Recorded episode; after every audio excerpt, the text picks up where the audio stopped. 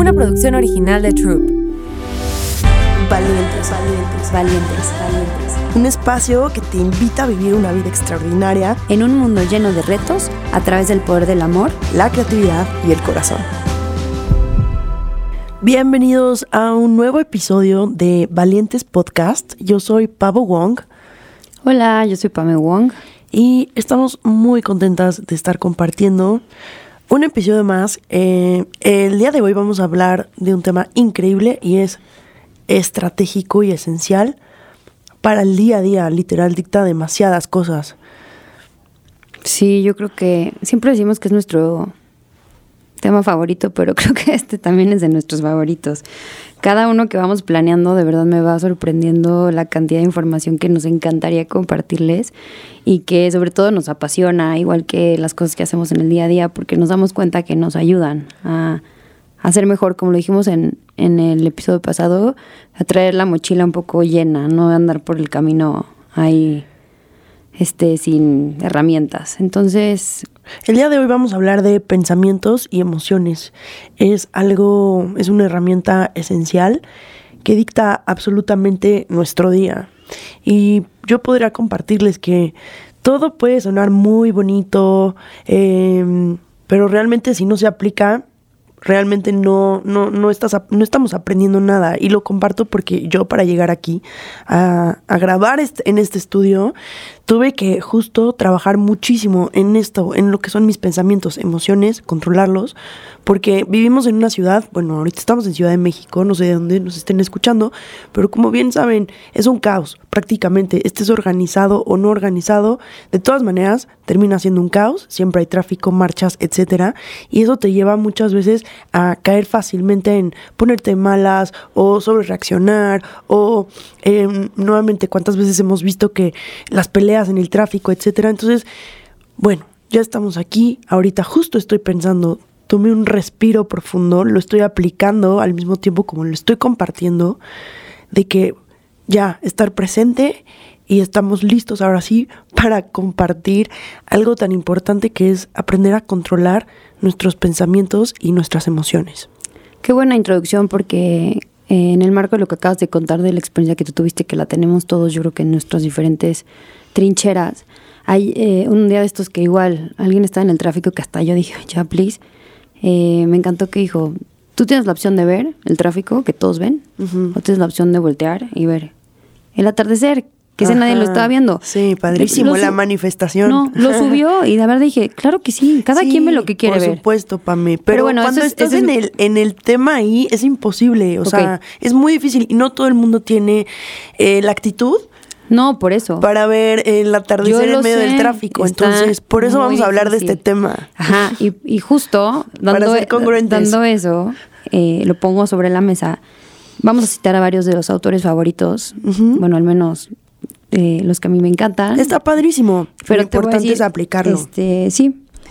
Nuestra, este, el primero que quiero mencionar es la doctora Caroline Leaf, que leí un libro que me Ahorita les cuento por qué llegué al libro, pero se llama Enciende tu cerebro, que tiene que ver con este tema, que es de pensamiento y emoción, y de dónde viene, del cerebro. Así es. Literal, así el órgano que vamos a platicar hoy es de el cerebro, qué es, cuántas partes tiene, qué sabes tú del cerebro, etcétera.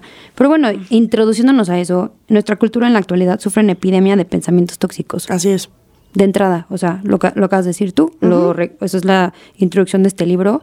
Entonces, ya está, o sea, está, ¿Qué es un pensamiento tóxico? Un pensamiento tóxico. Mm, te voy a decir lo que yo pienso. Sí, sí, sí, obvio. No, no, eres, no somos científicas, ni doctoras, ni nada. Simplemente desde nuestro punto de vista. Em, siempre más es pensar más profundo, pero. Mira. Em, como yo lo veo, es. Tenemos un mindset, ¿ok? Y si tú cambias ese mindset, lo cambias todo. El mindset de entrada cultural, que yo lo escuché, lo leí y me traumé, es, por ejemplo... Un mindset es un mapa mental. Sí, un... Ok. Em, nosotros, por como fuimos creados, tenemos en ese cerebro del que vamos a hablar una parte que se llama la amígdala. La amígdala está hecha justo para que en el estado de supervivencia, de que si tienes que correr, de que te va a alcanzar un tigre, de que si te tienes que Supervivencia. correr, o sea, lo que tengas que hacer para sobrevivir, se activa. Y esa hace que todo lo demás haga diferentes cosas. Eh, bombea más rápido la sangre, se te bloquean otros sentidos que no son tan prioritarios en ese momento, entre otras cosas. Entonces, los pensamientos tóxicos, según yo, son todos los que activan de más esa glándula. La del estrés. La del estrés, esa es la amígdala, la del estrés, la del enojo. Porque está padre que para algo está hecha, para algo fue creada, para algo fue diseñada, como un botón, como un holán, pero no se vale vivir en ese estado todo el tiempo. Entonces, cuando es todo el tiempo y no tiene equilibrio y te causa estrés y no dejas al cuerpo descansar de ese estado de supervivencia todo 24/7, entonces es tóxico. Y lo peor de todo Eso es lo que yo creo. es que se contagia.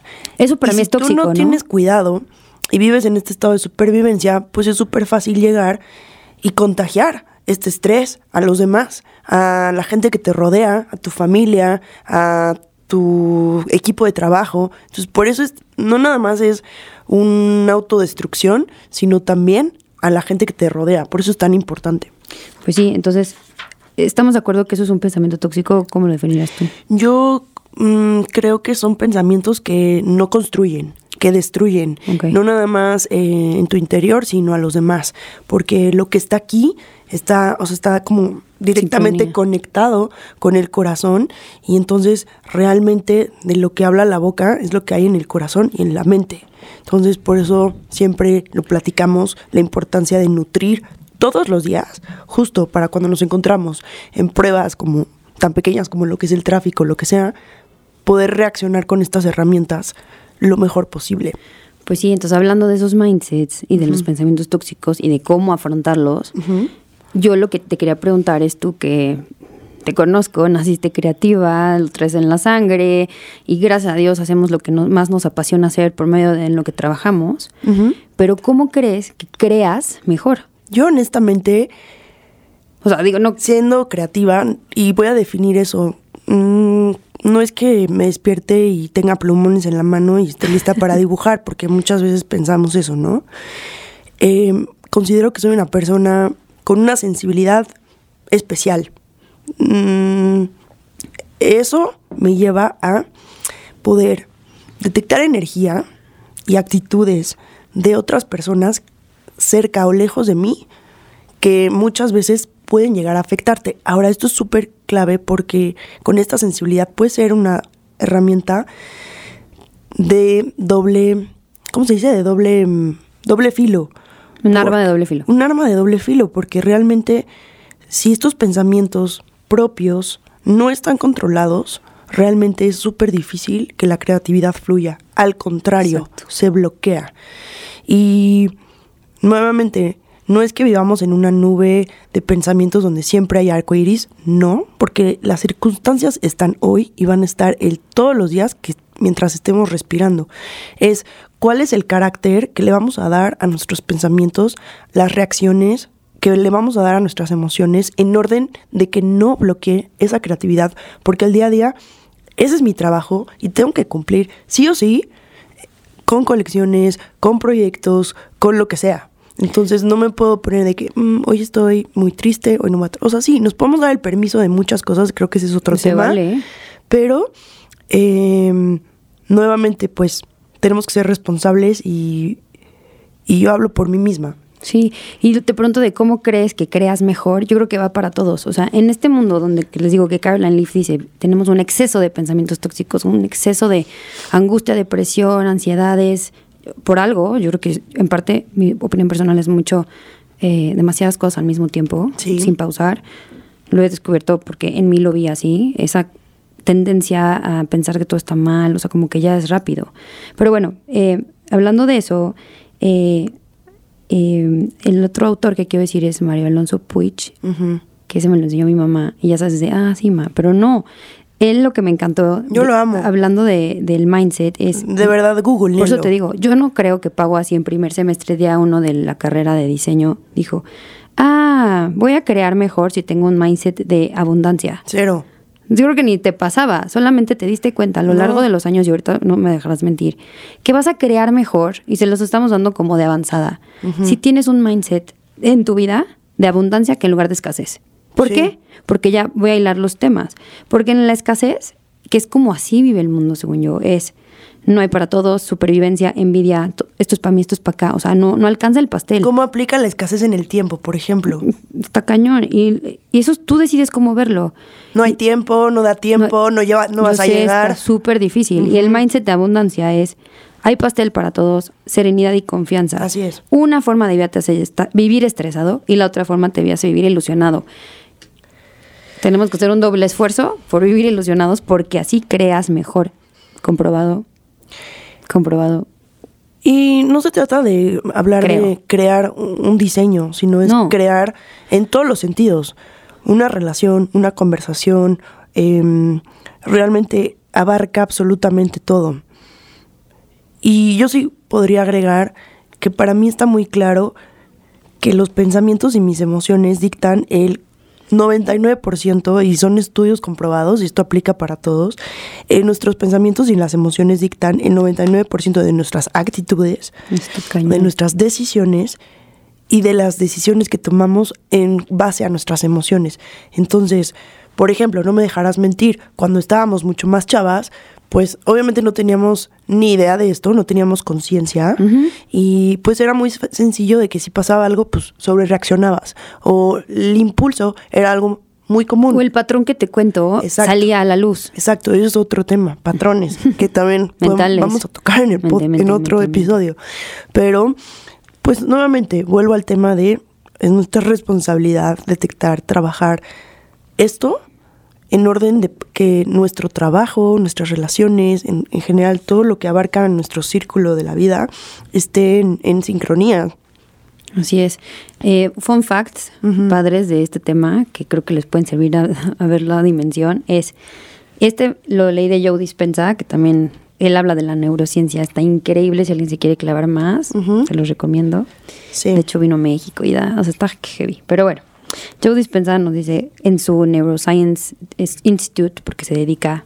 eh, introducción, él, si tú crees que yo no me enfermé por mi jugo, el señor se cayó de una bici, se quebró la columna vertebral y a través de la neurociencia se curó, no la medicina convencional. Entonces, hoy en día enseña las posibilidades que tenemos, humanamente posibles, de que poder transformar todo a través de la mente. No, pues es que vas a regresarte heavy. al tema de la mente, estamos en No, pensamientos. Mente pensamientos, Sí. desde el de hoy. Entonces, fun facts. Uno, 60 mil, tenemos 60 mil a 70 mil pensamientos al día. Así es. Yo no sabía, me encantó saber. Hasta Rich Wilkerson de Wood Church lo También. hizo toda una prédica de eso. Pero ¿qué crees? El 90% de esa cantidad. Son son negativos. los pensamientos de ayer, no son negativos. ah, pero los de ayer Son fueron los de negativos. ayer. Entonces, si ayer fue negativo y hoy te despiertas queriendo ser mejor, pero traes el negativo de ayer. Bad day. bad day ahead de avanzada. Qué mala onda. Pero bueno, ya sabiendo, conciencia, podrías decir, mejor le echo ganas de una vez hoy para mañana que esté menos mal. No sé. Es que nuevamente ahí vamos a tocar el tema de los hábitos. Eh, Ah, también habla de los si hábitos. tenemos el hábito, por ejemplo, de ver el celular antes de irnos a dormir, Qué de difícil. que estás nutriendo tus emociones, tu corazón, tu mente, tus pensamientos. Muy difícil. Pues obviamente, quién sabe con qué vayas a soñar, no sé, y cómo vayas a despertar. Obvio. Ahora, se, puede sonar muy así, pero es muy común. O sea, claro que yo lo he hecho Sí, no, pues y he también. visto el resultado al día siguiente y no me gusta. Entonces, por ende, Pero siempre tenemos cada mañana. te- siempre tenemos el poder, porque ¿qué creen? El pensamiento tiene el poder de decir, "No, no voy a hacer esto hoy, solo por hoy casi casi no.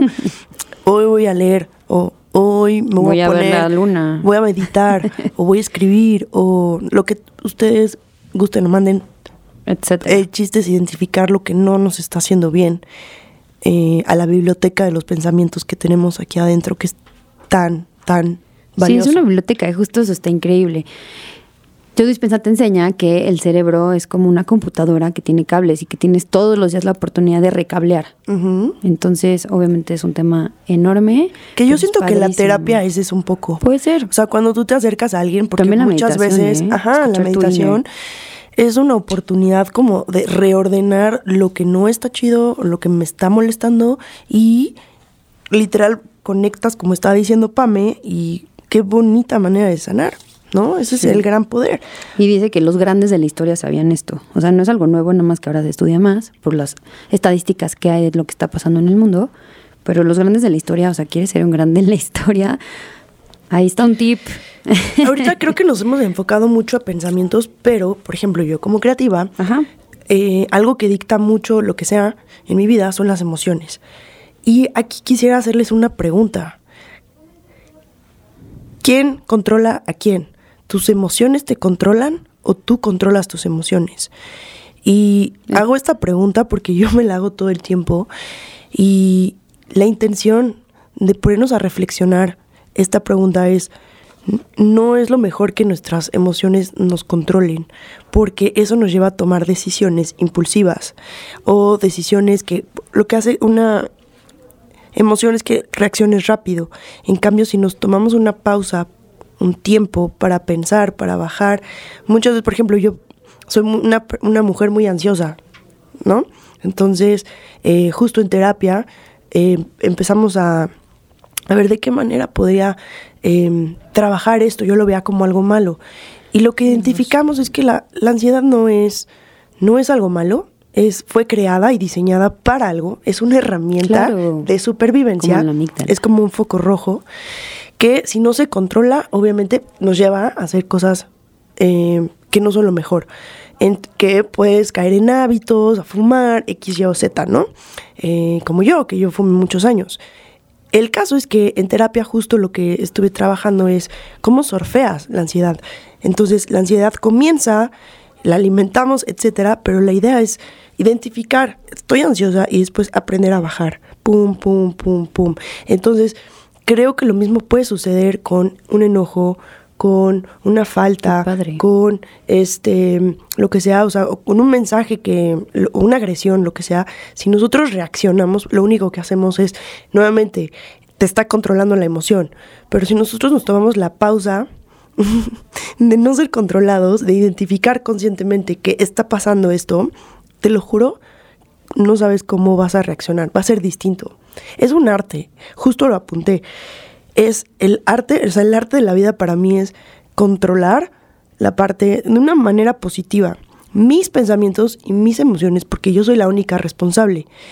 Muchas veces cuando intentamos controlar los pensamientos y las emociones de los demás, es ahí cuando nos frustramos y queremos así, ¡pum!, caemos hasta en la depresión, ¿no? Y eso sucede mucho con cuando rompemos en una relación o cuando no logramos lo que logramos en un negocio o lo que sea que no sucedió como nosotros queríamos, pues nos deprimimos, nos ponemos malas, eh, nos frustramos y muchas veces yo lo que les podría como... Es un círculo vicioso. Es un círculo vicioso. Algo que yo les podría aconsejar, que es algo que he aplicado en los últimos, yo creo que cinco años desde que lo llevo trabajando, es aprender a rendir, entregar y soltar.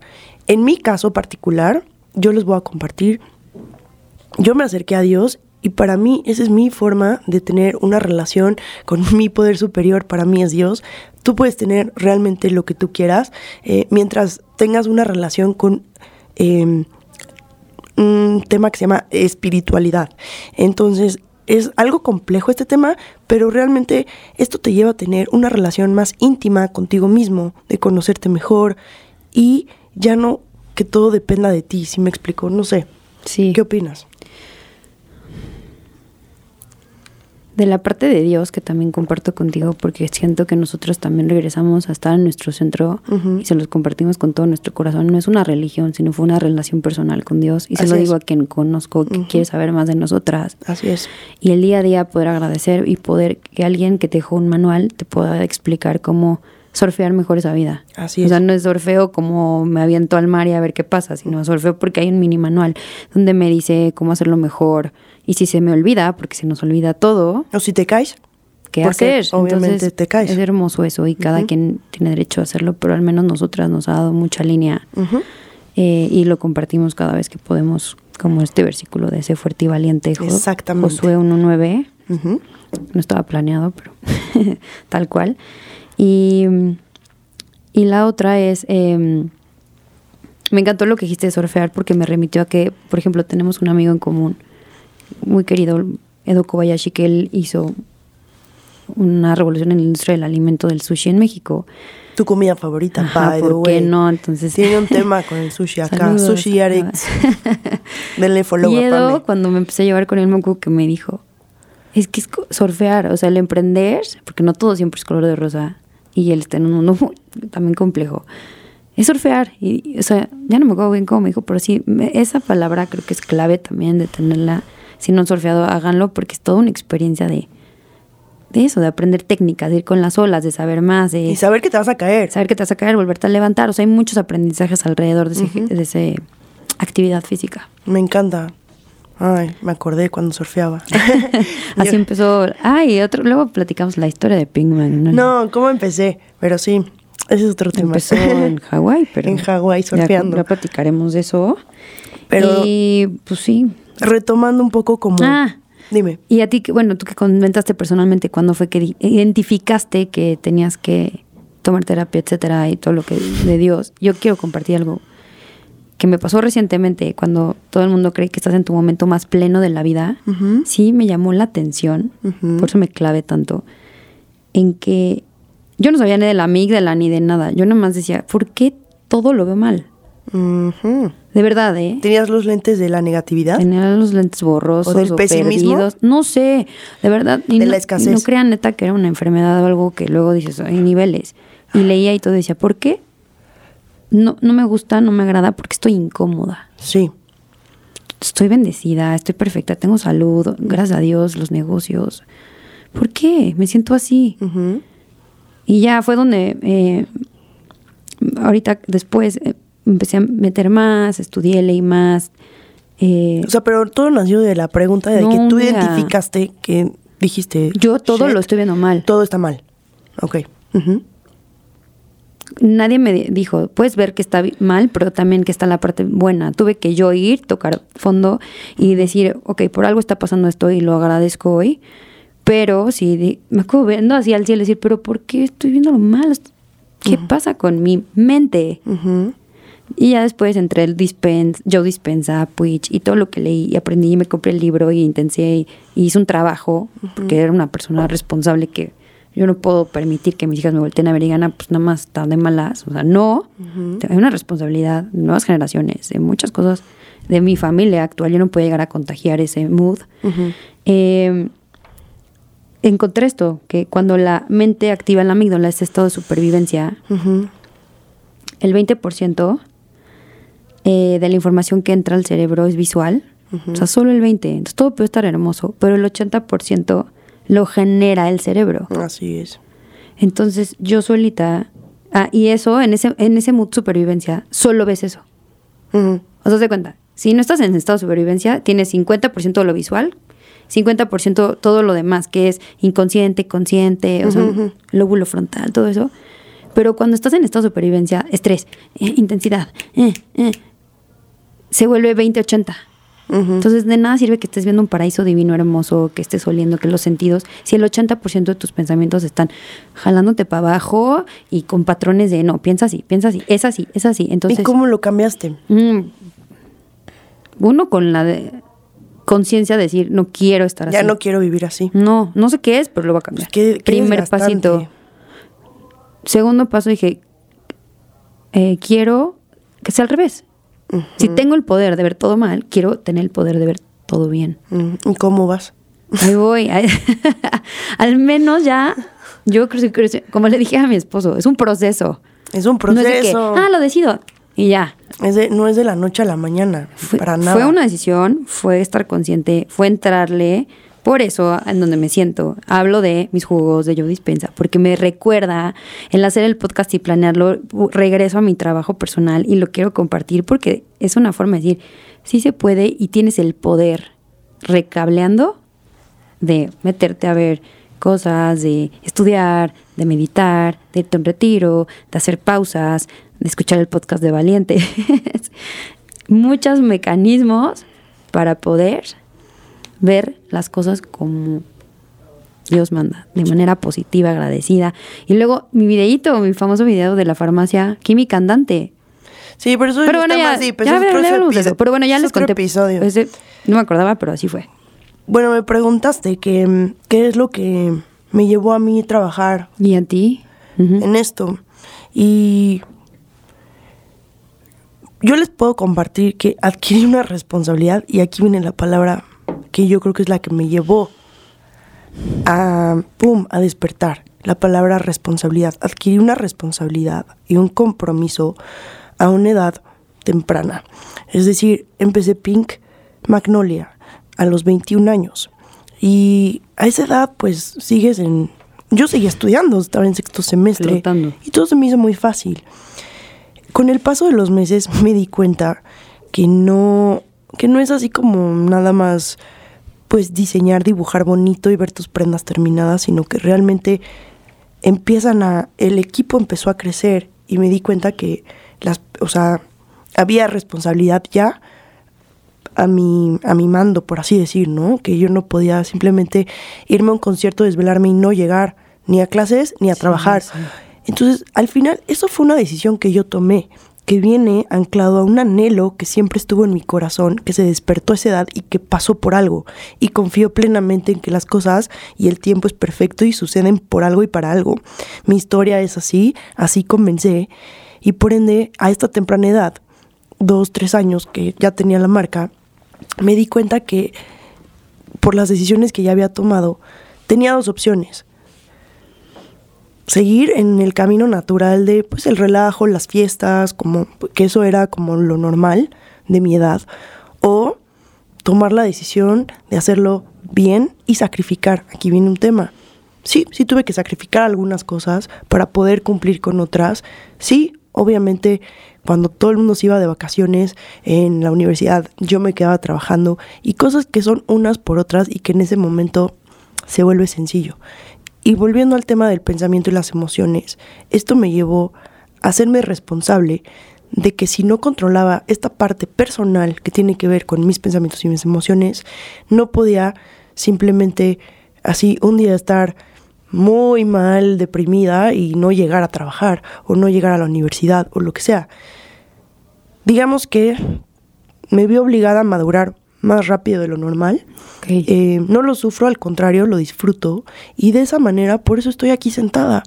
Porque ahora me siento con la responsabilidad de compartir estos aprendizajes, estas moralejas, todas estas anécdotas sí. que hacen que hoy estemos aquí con el poder de compartirles y que nos estén escuchando. Nada de lo que hemos construido desde el 2009 ha sido sencillo, para nada. Hay un trabajo personal atrás muy fuerte. Y retomando, si ustedes se dan cuenta, les cuento de Pink con la universidad y luego en la parte personal, de pareja y luego en la parte familiar. O sea, nuestra vida incluye demasiados frentes. Uy, de eso vamos a hablar en el que Y muchas empiezan como a, a desmoronar o se empiezan como a vaciar, etcétera. Y, y te encuentras con este, este reto a los 23, 24 años de cómo llego al equilibrio, que ese es el tema de otro episodio, de tal manera que pueda tener una vida, eh, pues al menos eh, en paz, que creo que es lo más importante para mí hoy. Eh, yo tomo la decisión de convertirme en una persona muy espiritual y al día de hoy eso es lo que a mí me funciona, es lo que me hace estar bien en mis cinco sentidos con todas las ganas de servir. ¿Ok? Entonces, como platicamos, la parte espiritual, eh, mi relación con Dios, que la verdad es que yo le debo y le doy todo el crédito a Él, Él es el creador principal. Y Sponsors, nuestro sponsor. es nuestro sponsor, socio, padre, todo. Entonces, eso, eso a mí, de verdad que es una pieza fundamental en la historia de la marca, en mi historia personal. Y, y pues sí, yo creo que hay un antes y un después eh, hablando de la pandemia.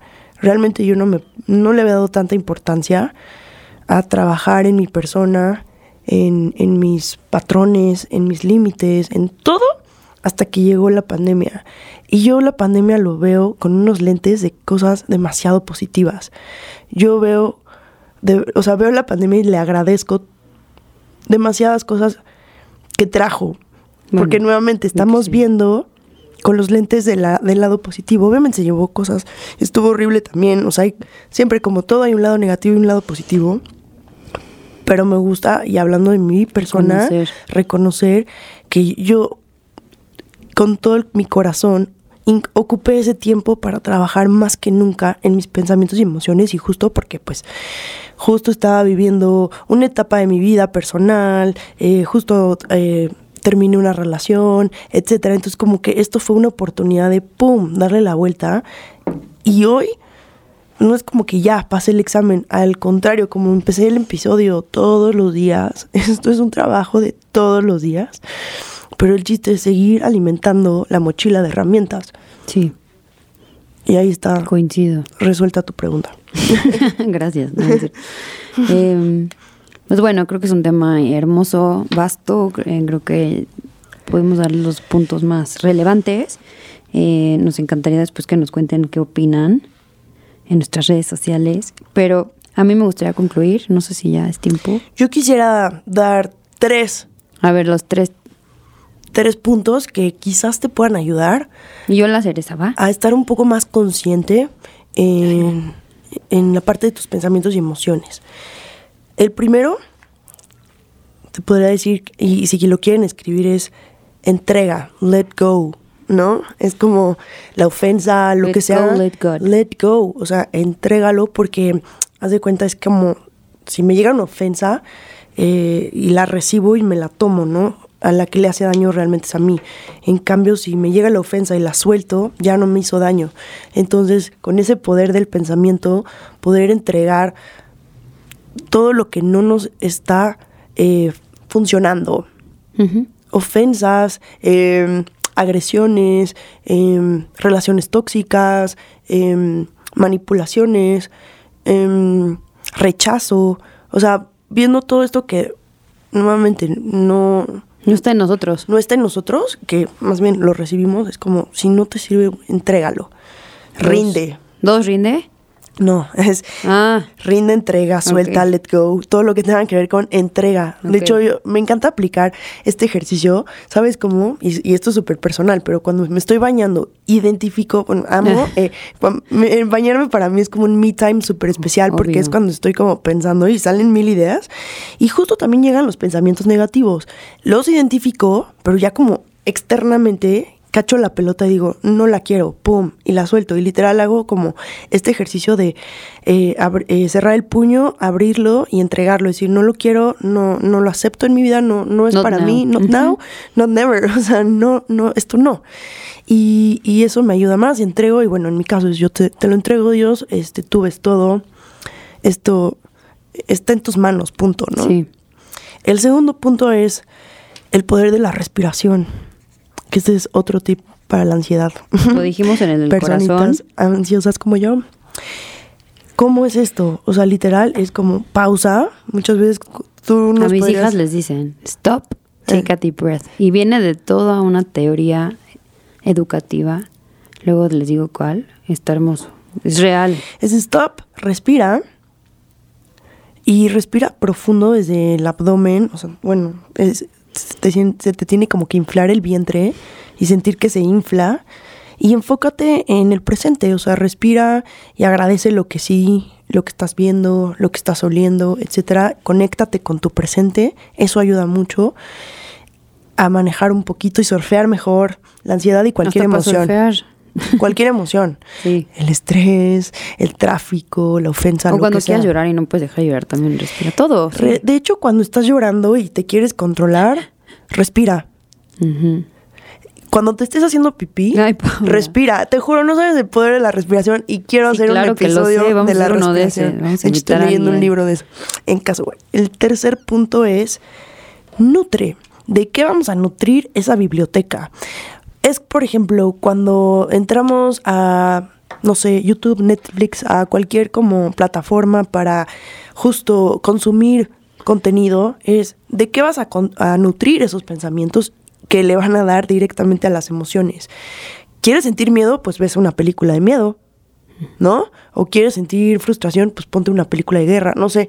Yo, por ejemplo, en, la- en mi parte personal, me tengo prohibidas muchas películas porque sé que, o sea, sueño, me traumo, o sea, no puedo. Entonces, como ya sé que no, pues entonces intento consumir contenido Lo que te haga bien a ti. que me hace bien. Ejemplo, un libro o seguir cuentas en Instagram que me inspiran. Este, si identifico que esa cuenta me está drenando, que me está jalando, algo, lo que sea, es, "Mm, estoy sintiendo esto, Tengo el poder. pausa. Necesito seguirla, la quiero seguir, me inspira, despierta cosas positivas en mí, sí, no. Y tenemos todo el derecho de decir, no, pum, unfollow. Y es unfollow en content, unfollow en relaciones, unfollow en muchas cosas. Tenemos ese gran poder. Así Qué es, increíble, el ¿no? poder de los pensamientos. O, y lo mismo pasa como con la nutrición de, mm, de lo que comemos, consumimos como alimento. Es lo mismo, el alimento, tus pensamientos, de qué quieres que sea.